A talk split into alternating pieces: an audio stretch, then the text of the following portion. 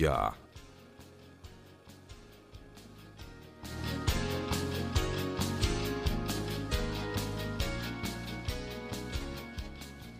8 de la mañana con 6 minutos. Qué gusto poder acompañarles en esta mañana ya de viernes. Gracias por permitirnos ingresar a sus hogares con información. Hoy, pues, como se darán cuenta, Alexis Moncayo no se encuentra con nosotros.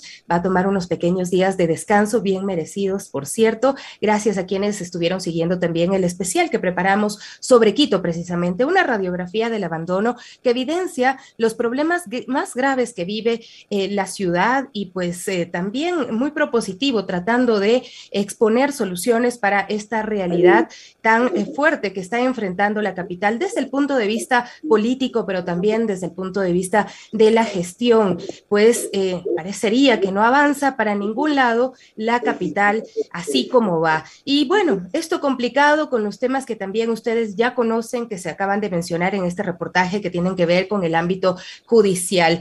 Es decir, eh, pues hay muchos conflictos eh, que eh, se están presentando desde varias aristas y por eso el día de hoy hemos invitado al concejal Luis Reina para consultarle cuál es su opinión sobre lo que está ocurriendo ahora mismo en el municipio capitalino y estos allanamientos que efectuó la Fiscalía. Estimado concejal Luis Reina, bienvenido, muchísimas gracias por acompañarnos. Le pregunto de entrada, ¿cambia lo que está ocurriendo con este proceso que ha iniciado la Fiscalía en algo? ¿Cambia en algo la situación? de Quito? Buenos días, muchísimas gracias. Eh, desde mi punto de vista no cambia nada porque la investigación de los delitos se da a ciertos personajes que se presume que tienen eh, el acometimiento de ciertos delitos. El proceso del alcalde tiene otro otro rumbo. Este mismo momento está definido para el 13 de septiembre unas audiencias en la Corte Constitucional y por lo tanto eh, no creo que cambia, no creo que cambia. He visto que el alcalde ha expresado que hay todas las facilidades para que se investigue. Nosotros mismos vamos a estar interesados en que se esclarezca todo, toda duda que existe sobre el manejo de los recursos del municipio. Concejal, le pregunto esto porque eh, hay que conectar un poco los hechos, ¿no? Cuando la Corte Constitucional ha aceptado ser prácticamente árbitro eh, que define el futuro de Quito, se dan también estos allanamientos que seguramente influirán o presionarán la actuación de la Corte Constitucional. ¿No lo ve usted así? ¿No cree que hay también, eh, pues, una, una conexión en estos hechos? Claro, a ver, yo, yo sí veo, hay unos titulares y hay unas formas de, sacar los titulares. Eh, no se dice, se investiga casos de delitos, sino se dice, se investiga casos de la alcaldía. Entonces, claro que hay unos titulares y hay una presión. Hay la fiscalía, yo hasta ahora no comprendo, le debo decir, eh, eh, hay unos derechos, el derecho a la presunción de inocencia. Yo no comprendo cómo es que la justicia va con medios y hace allanamientos y cuando dicen es investigación reservada, está en fase de investigación previa, yo no comprendo cómo es eso, pero no me cuadra, no me cuadra porque creo que hasta sacar en medios y presionar a los órganos que están analizando eh, modifica de verdad las cosas, pero, pero espero, y esta es mi aspiración, que todos los órganos que tengan que analizar actúen conforme manda el derecho y que no se dejen llevar de presiones ni de los titulares ni de los actos que hacen el resto de instituciones como estos allanamientos, pero que hagan todos los allanamientos que tengan que hacer. Exactamente, concejala, eso iba que, eh, sin embargo, preocupa eh, todo lo que se ha visto en estos chats del de eh, hijo del, alcalde Jorge Yunda, y en los que participan también funcionarios eh, municipales. Digamos, esto está en investigación, habrá que demostrar eh, que el delito realmente eh, se ejecutó, pero sí preocupa cómo usted ha visto la gestión del señor Jorge Yunda durante los últimos tiempos. ¿Cuál sería su evaluación en torno y pues relacionando a, a lo que se conoce de estos chats?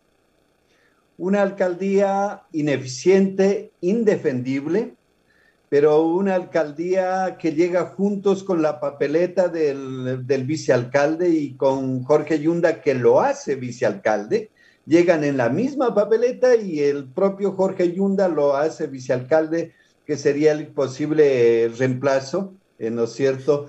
Entonces, una alcaldía ineficiente, indefendible y además empañada con un proceso de, de los chats. Pero esto, esta es la primera realidad que, tenemos. Lo segundo es que tenemos una justicia eh, que tiene una forma de actuar bastante selectiva. Acabamos de terminar la alcaldía de Rodas, el Odebrecht implicado en 12 países y en Quito no.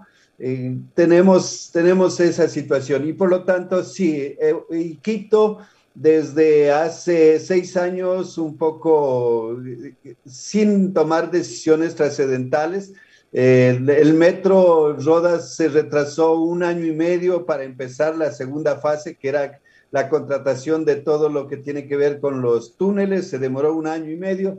Hoy también tenemos, ya, pero se contrató con 500 millones más y se, y se contrató excluyéndole el sistema de recaudo y el sistema de el, la provisión de energía eléctrica. Y Una locura. Ahora, y ahora tenemos un alcalde que también pone de gerente del metro a quien estaba directamente vinculado con el transporte convencional y bueno, y la tarea es reconstruir, reconformar el, para que alimente el metro, decidir el modelo de gestión. El alcalde en el directorio decide el modelo de gestión del metro, pero el alcalde mismo, Jorge Yunda, le encarga a Santiago Guarderas un año y medio para que maneje el metro y después el alcalde Yunda decide que sea la gestión directa de la que yo comparto, que sea el municipio pero ineficiente eh, sin tomar decisiones trascendentales para Quito.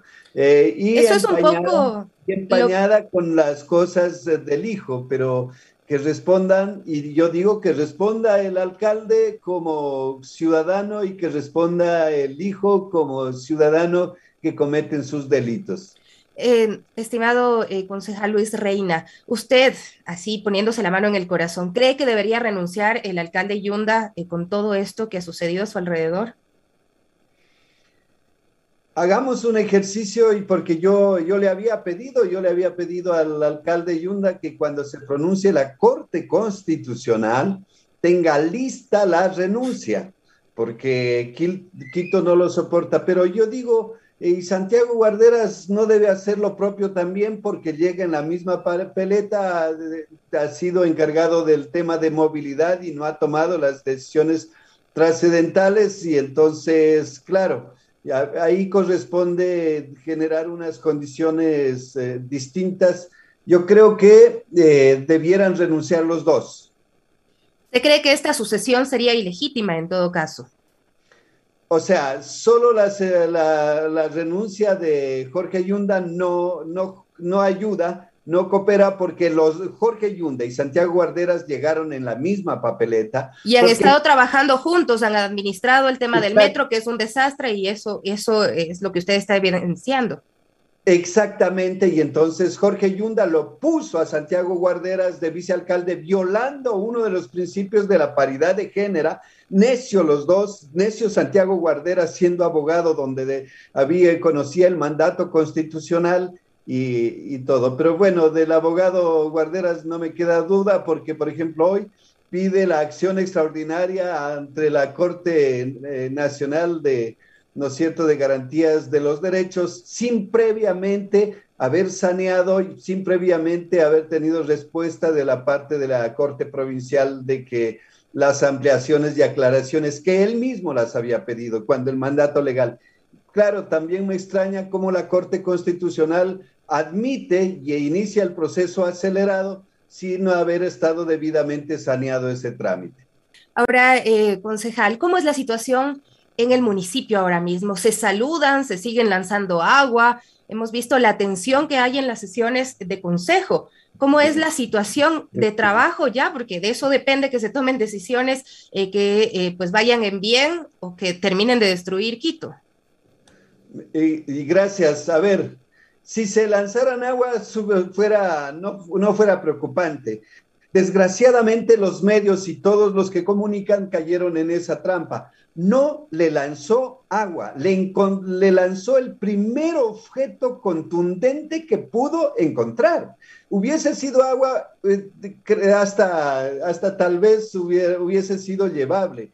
El primer objeto y el primer objeto, claro que contenía agua y eso fue lo que le lanzó y eso podría ser. Si encontraba una piedra de molera aquí o un cenicero juntos, eso era lo primero que le lanzaba. Esta es la primera claridad que tengo. Eh, es, existe un ambiente, a ver, luego de sucedido eso, lo cual condeno cualquier acto de violencia verbal, psíquica, física, es condenable. Hay que debatir las ideas, hay que debatir eh, ¿no es cierto?, las propuestas y no eh, entrar a un proceso de agresión. Ojalá pudiéramos eh, entrar en eso. Pero, a ver, yo he visto que hay un...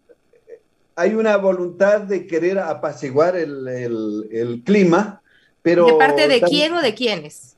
De todos, pero también hay una no confianza. La última sesión del Consejo fue realizada en el barrio de San Roque, y yo pude ver ausencias clarísimas. Mi conclusión es que yo a San Roque no voy porque allí han de haber eh, de gente ciudadano y, eh, y los, de San La gente de mal, porque como la gente de bien está en un lado, la gente de mal debe estar por allá y la gente de San Roque si es puñete bravo y les, espera que se lo bota al suelo y espera que se pare. Seguro que fue por ¿Quiénes fueron y quiénes no fueron a esta sesión, por ejemplo?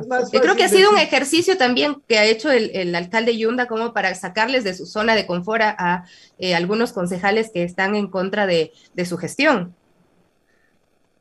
Estuvimos 18 concejales, tres no estuvieron los tres, eh, el, uno el agresor, eh, el otro el vicealcalde y Mónica Sandoval, fueron los que no asistieron. No sé, ellos deberán saber los temores que tienen y el por qué. Ok, pero en el Consejo eh, se está pensando en tomar decisiones, en, en dar viabilidad a los temas más urgentes de Quito. Exacto. O sea, a ver, salir de la crisis en la que está no le corresponde al Consejo, no tiene atribuciones el Consejo, le corresponde a tratar a la justicia, ¿no es cierto? Por lo tanto, el salir y el resolver eso depende de lo que la justicia determine y de lo que la decisión que tomen cada uno de los eh, funcionarios como alcalde, y vicealcalde, subrogante. Ah, perdón, yo no sé si Santiago Guardera sea vicealcalde porque Ayer miré un comunicado de, la señora Vaca y de ella suscribe como vicealcalde. Eh, pero bueno, eso no está en el Consejo. Dos, nosotros estamos buscando y por parte nosotros de Revolución Ciudadana de tratar los temas trascendentales de la ciudad. Hemos hecho un proceso de, por ejemplo, que los informes que se nos tomaban dos horas, el informe sobre el sistema de la pandemia COVID, el informe sobre el metro que nos estaban tomando y iban y nos presentaban PowerPoint y no de verdad los presenten por escrito y ya no los llevemos al Consejo. Ojalá para entrar a este proceso de tratamiento de los temas trascendentales, metro, eh, sistema de recolección de residuos sólidos, eh, regularización de barrios eh, y ojalá tuviésemos de parte del alcalde una iniciativa de reactivación económica y de fortalecimiento de la cohesión social en Quito. Ahora que usted lo menciona, pues se me viene a la mente, ¿no? Aparte de que hay una disputa por la alcaldía, en el caso de que el señor eh, Yunda se quede como alcalde, eh, después va a haber una disputa por la vicealcaldía también. Creo que está, creo que está presente eso. Los dos se creen vicealcaldes. Santiago Guarderas ha optado por una eh, estrategia de no estar presente en las sesiones del Consejo ni en las comisiones para no decir soy o no soy ni siquiera concejal, ni siquiera vicealcalde. Él está optando por una estrategia y asiste cuidándose de un mandato legal que dice que si no asiste a sesiones, a tres sesiones de manera injustificada, seguidas, eh, pierde el cargo creo que eso hace, va, hace unas apariciones para que no se le acumulen las tres y se desaparece.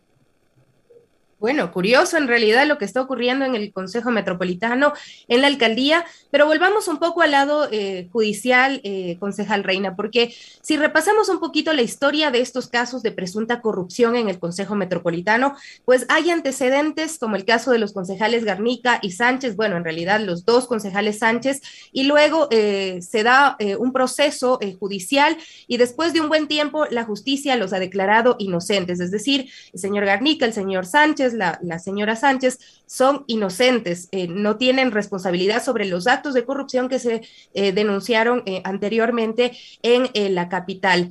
Así es que le pregunto, ¿será necesario esperar a que estos procesos finalicen para determinar en realidad quiénes son culpables o inocentes, bueno, también a la ciudadanía le llama la atención porque eh, si bien se ha dicho eh, y, ha habido las denuncias, los depósitos de, estas coimas que, se han hecho eh, en casos anteriores, pues la justicia no ha logrado demostrar y, y, pues ahí está el asunto, ¿no? Las personas somos inocentes hasta que la justicia diga lo contrario.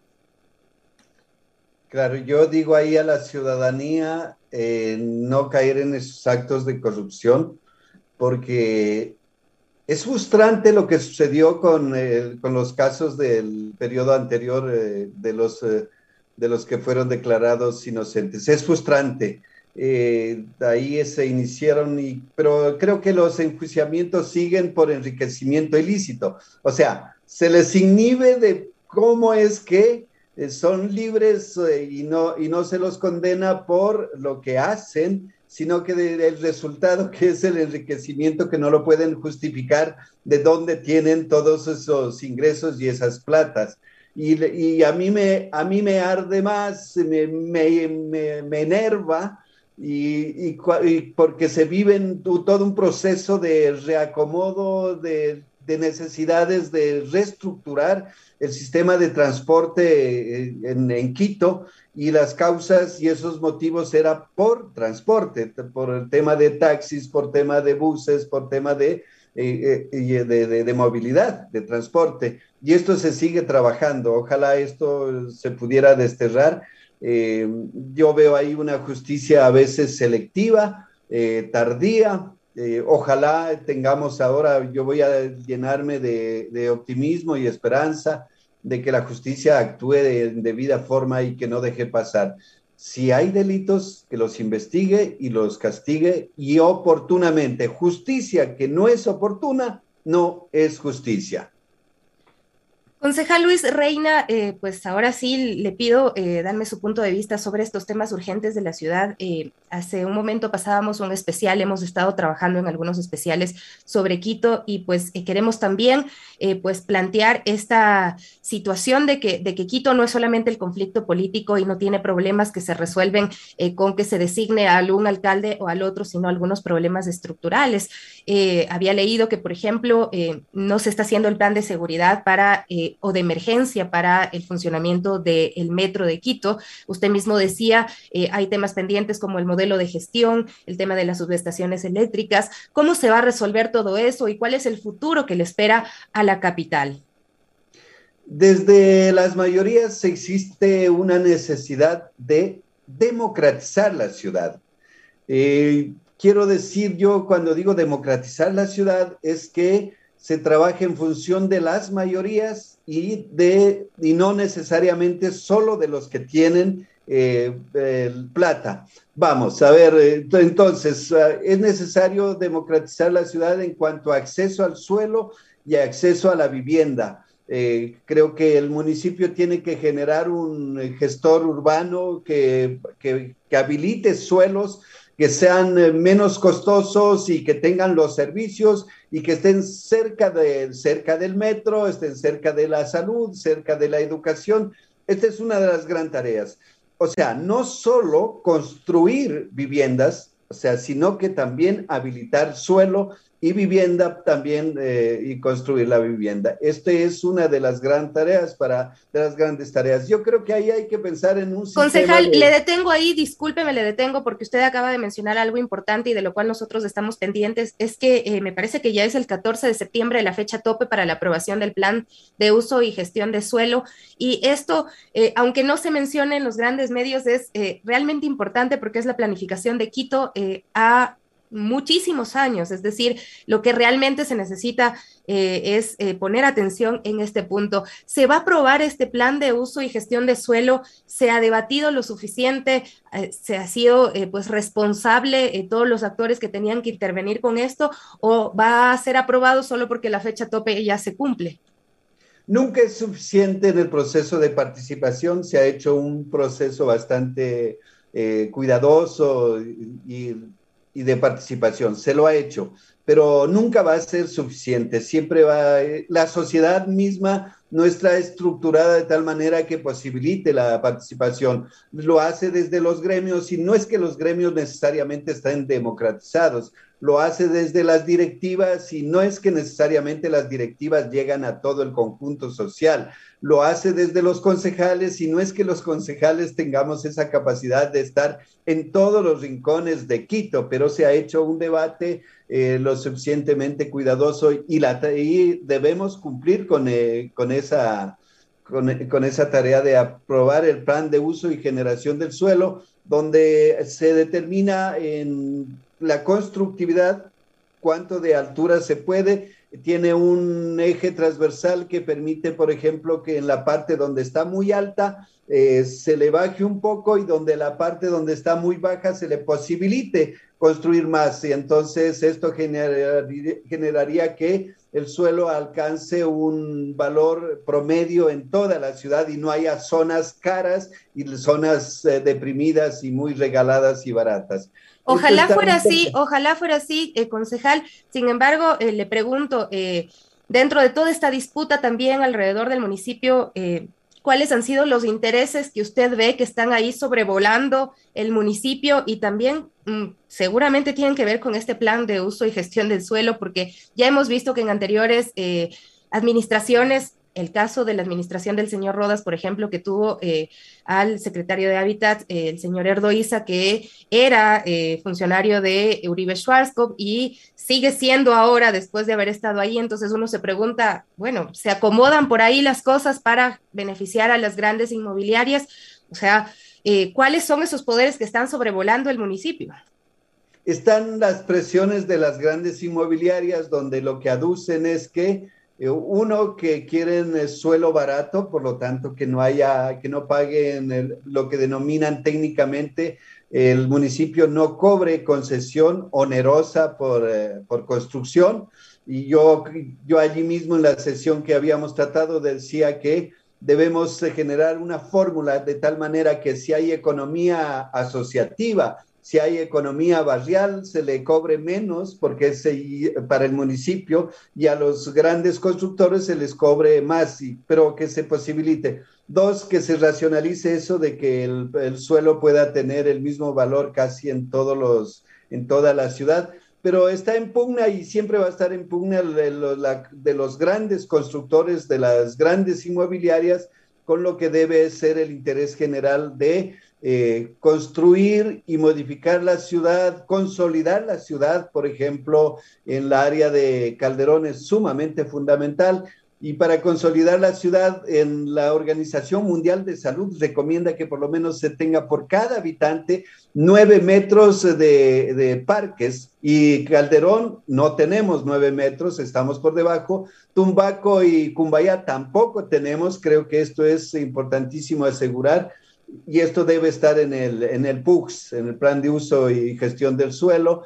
Tiene que estar también qué vamos a hacer con las áreas de incidencia directa del metro. Eh, hay que permitir la consolidación de la ciudad, pero hay que buscar unas formas de tal manera que no se apropien, que no se apropien las grandes inmobiliarias y que permita democratizar la ciudad. Yo decía democratizar la ciudad, eh, eh, por ejemplo, eso, lo del suelo, lo del PUS es importantísimo.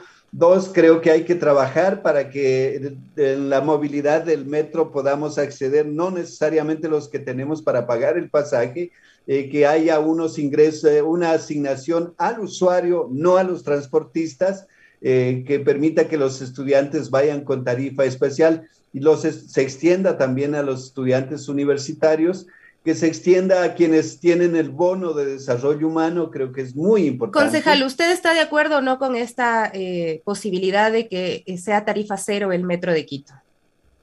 me parece muy importante, muy interesante y creo que ahí hay que tener la claridad que cualquier iniciativa que tiene que incide en el gasto, en el presupuesto, en los ingresos, solo puede hacer el ejecutivo. Si es a nivel nacional, solo el presidente puede mandar una iniciativa económica a la asamblea. En el caso de la alcaldía, solo el alcalde puede llevar y proponerlo. Sería muy importante llegar a eso y, obtener los recursos. Quien más tiene, que pague para que todo... ¿Quién utiliza el, el transporte público? El 75% de los quiteños que no necesariamente son de altos ingresos. Por lo tanto, generar que alguien que más tiene pague el transporte público y se convierta el transporte como un derecho, como el agua, como la energía eléctrica y que no sea caro, me parece importantísimo. Tenemos Pero no le parece que colapsaría el sistema del metro si es que no se cobra un pasaje, porque no de pronto no habría para el mantenimiento eh, y eh, pues eh, podría ser un desastre.